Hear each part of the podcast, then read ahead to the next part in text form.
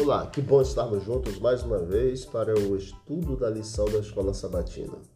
Estamos estudando esses três meses, fazendo amigos para Deus, a alegria de participar de sua missão.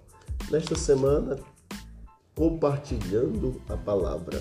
E o tópico para hoje, compartilhando a palavra, diretamente esse tema, e nós precisamos entender que boas notícias devem ser compartilhadas a tempo e fora de tempo.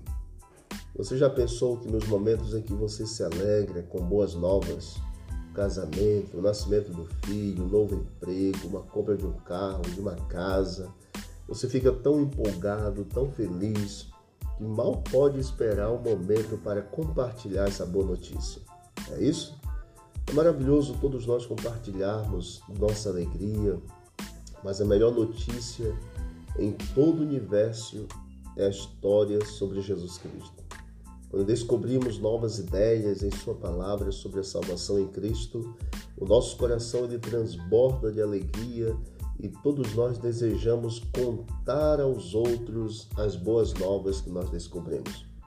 Quando as autoridades religiosas tentaram interromper a pregação do apóstolo Pedro, ele declarou: Não, nós não podemos deixar de falar das coisas que vimos e das coisas que nós ouvimos. Em Romanos capítulo 1, verso 14 a 16, Paulo ele escreveu: Sou devedor tanto a gregos como a bárbaros, tanto a sábios como a ignorantes.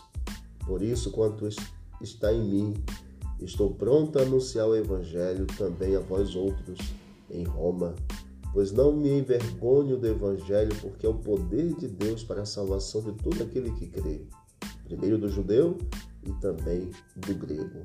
O apóstolo Paulo nunca se cansou de contar sua história de conversão. Seu coração transbordava de alegria em Jesus Cristo. Para ele, boas notícias deviam ser compartilhadas e ele não podia ficar calado. Você é feliz por ter encontrado, ou na verdade, é, ter sido aceito pela graça de Cristo?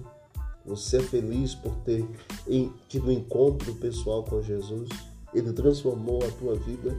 Então não fique com esta boa nova apenas para você.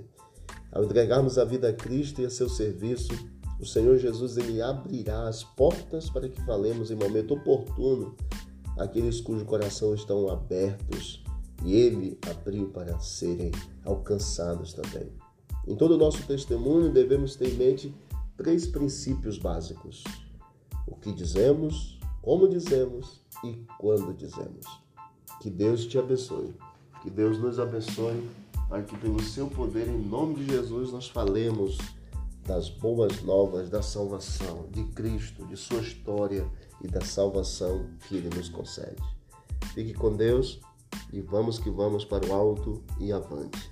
Não esqueça que o Senhor Jesus disse: Examinai as Escrituras, porque julgaste ter nela a vida eterna, e são elas mesmas que testificam de mim. Visite o canal Bíblia em Ação nas plataformas digitais e você vai encontrar mais conteúdos para o seu crescimento espiritual. Forte abraço e vamos que vamos.